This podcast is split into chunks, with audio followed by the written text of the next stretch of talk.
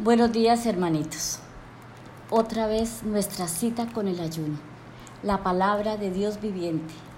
Hoy empiezo con un testimonio que me llenó y veo los resultados hoy.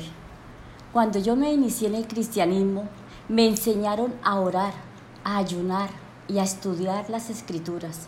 Y cuando comencé a leer la Biblia, la palabra de Dios, noté que estaban dándose importantes cambios en mi vida.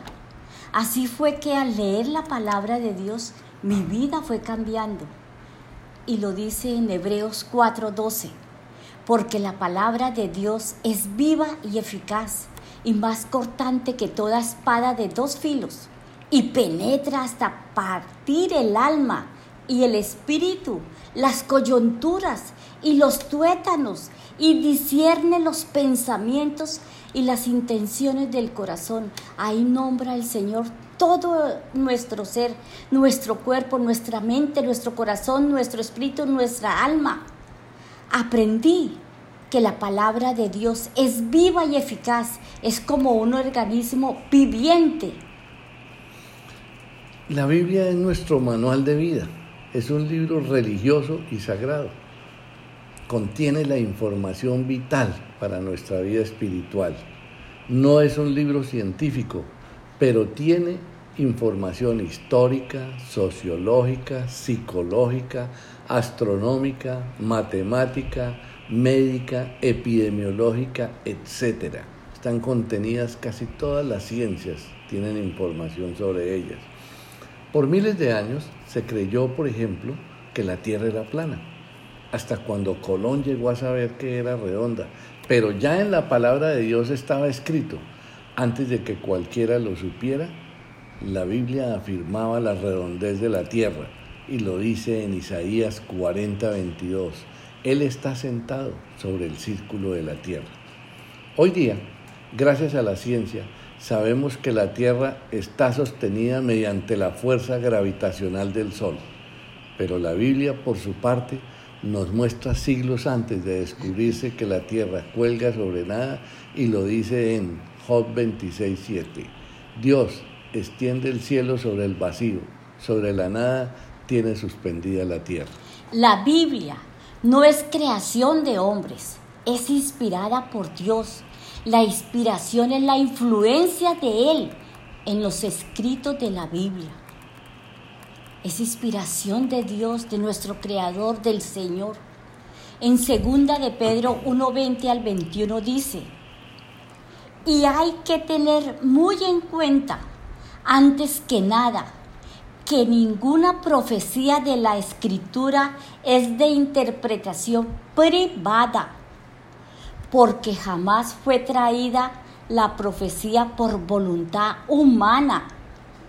Al contrario, los hombres hablaron de parte de Dios, siendo inspirados por el Espíritu Santo. La inspiración es el modo principal por el cual Dios ha escogido revelarse, hablarnos. El autor de la Biblia es Dios. Por eso este es un libro perfecto, único, verdadero, el cual procuramos vivir como la Biblia lo dice Esforcémonos cada día más en leerla, aprenderla, para renovar fuerzas. Los más de 40 autores de los 66 libros de la Biblia fueron inspirados por Dios, aunque no dejaron de ser ellos mismos, fueron movidos, guardados y guiados por el Espíritu Santo, por lo que sus escritos se constituyen en palabra de Dios viva. Ahora veamos algunas cosas que la Biblia puede hacer por ti, hermano, por mí, por todos los que la, los que la queremos leer y queremos tener un cambio real en nuestra vida, una transformación equivalente a un giro de 180 grados, hermanos. La palabra de Dios tiene poder para cambiarnos. Solamente Dios lo puede hacer. La Biblia nos transforma y nos hace libres. Es que la palabra de Dios nos cambia, nos transforma, pues amamos y obedecemos su palabra. y los adictos a todo tipo de males, a problemas imposibles de solucionar, hoy somos libres y más que vencedores. Lo dice Juan, capítulo 8, 31 y 32.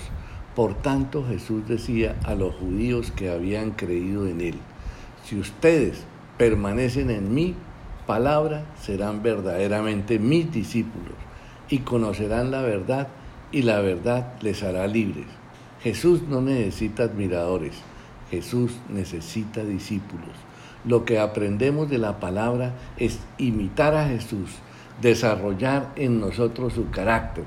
Necesitamos tener en nosotros la mente de Cristo, pensar como lo haría Él, obrar como lo haría Él y amar como lo haría Él. La verdad que Jesús aprende del Padre es una manera de obrar y amar. Así como se comportó Jesús obrando como el Padre, así debemos comportarnos nosotros. Quien acepta intelectualmente a Jesús pero no lo imita, ni ama como Él, no es un verdadero discípulo. Cuando recibimos a Cristo en nuestra vida, conocemos la verdad y ésta nos hará libres. Al leer la Biblia, la palabra de Dios, aumenta nuestra fe. La vida es difícil y estamos pasando por un momento muy duro con esta pandemia. La vida es difícil y constantemente nos estamos enfrentando a desafíos, problemas, dificultades, miedos, temor a la muerte, tomar malas decisiones, fracasos, inseguridades. Pero la palabra de Dios nos llena de fe, de esperanza, ánimo para no desmayar y seguir adelante, perseverando, confiando y buscando en ella a nuestro Padre, al Creador, las bendiciones que Él nos tiene, las enseñanzas que están ahí. Muchas veces nos hallamos en estas situaciones y con solo leer un pasaje de la Biblia ha sido suficiente para animarnos a seguir adelante, para activar nuestra fe, para ver que el Señor nos está hablando, que el Señor nos está amando, que el Señor nos quiere abrazar, consentir, perdonar, levantar, restaurar, para motivarnos a no desmayar, a no flaquear, a seguir confiando en nuestro Creador, Jehová de los ejércitos. Romanos 10, 17 dice, así que la fe viene como resultado de oír, hermanos, el mensaje. Y el mensaje que se oye es la palabra de Dios, la palabra de Cristo, la palabra del Espíritu Santo de Dios. Aprovechémosla. La Biblia nos acerca a Dios y nos señala el camino de la salvación. Antes de conocer bien la palabra, teníamos una relación inestable con Dios, como lo dice Santiago 1.8. El hombre de doble ánimo es inestable en todos sus caminos. Pero al momento de ser salvos o nacer de nuevo, se opera un maravilloso milagro en nuestras vidas. Y este libro nos enseña que leyendo y obedeciendo la palabra de Dios, obtenemos libertad y salvación. Y sobre todo, tenemos una relación estable con Dios, porque en este libro están todos los caminos y mandamientos de nuestro Señor, junto con toda la información que vamos a necesitar sobre lo que nos espera a todos después que morimos. Lo que escojamos en esta vida nos esperará, la bendición o la maldición, la vida o la muerte, el cielo para los salvos y el infierno para los que no escogieron ser salvos. Primera de Pedro 1.23 nos dice, pues han nacido de nuevo, no de simiente corruptible, sino de incorruptible, por medio de la palabra de Dios que vive y permanece. Mantengamos la palabra de Dios en nosotros. Esta palabra de Dios es lo que el Espíritu Santo usa para redarguirnos y convencernos de nuestra necesidad de Dios, de la salvación y de ganar la vida eterna. La palabra de Dios también nos ayuda a limpiarnos de culpa. Lo dice en Juan 15:3. Yo soy la vid verdadera y mi Padre es el labrador. Toda rama que en mí no lleva fruto, la quita y toda rama que está llevando fruto la limpia para que lleve más fruto. Ya ustedes están limpios por la palabra que les he hablado. Hermanitos, el remordimiento, la vergüenza, la culpa, el temor, todo lo que nos acecha en nuestra mente por nuestros errores del pasado son sentimientos muy comunes. Pero lo más triste es que siendo cristianos aún lo estamos cometiendo, lo estamos haciendo. Pero para todo hay solución teniendo a Cristo en nuestro corazón, buscando de Dios, porque hay buenas noticias.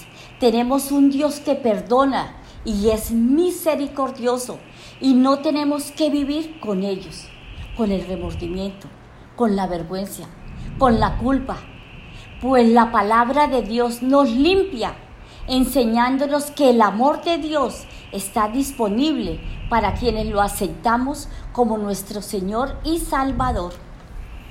La palabra nos ayuda en nuestro crecimiento espiritual y nos da la fuerza necesaria para seguir adelante.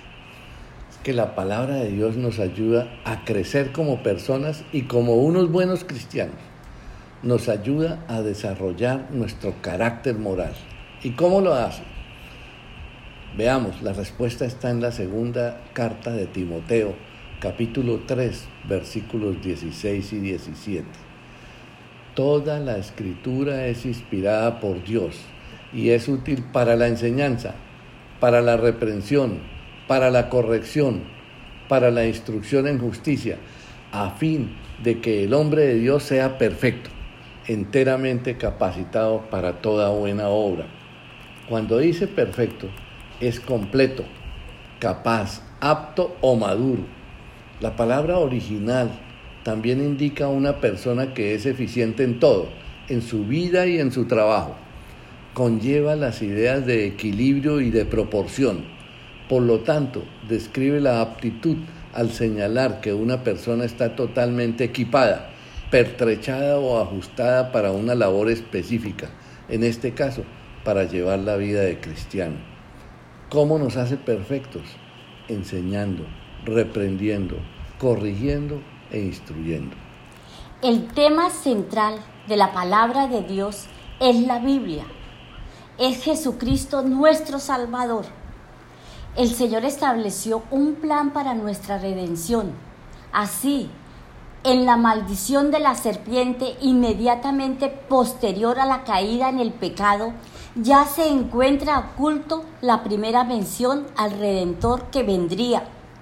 Y así en el transcurso del tiempo se va desarrollando el plan de salvación. Algunos profetas del Antiguo Testamento hacen referencia a detalles concretos relacionados con la venida del Redentor en Isaías 9:6 lo describió con nombres que subrayan su unicidad, porque un niño nos es nacido, hijo nos es dado, y el principado sobre su hombro, y se llamará su nombre admirable, consejero, Dios fuerte, Padre eterno, príncipe de paz. Miqueas también anunció el lugar de nacimiento del Señor en Malaquías 3.1 profetizó a alguien que prepararía el camino del Hijo de Dios. He aquí, yo envío mi mensajero, el cual preparará el camino delante de mí y vendrá súbitamente a su templo el Señor a quien vosotros buscáis y el ángel del pacto a quien deseáis vosotros, he aquí, Viene, ha dicho Jehová de los ejércitos.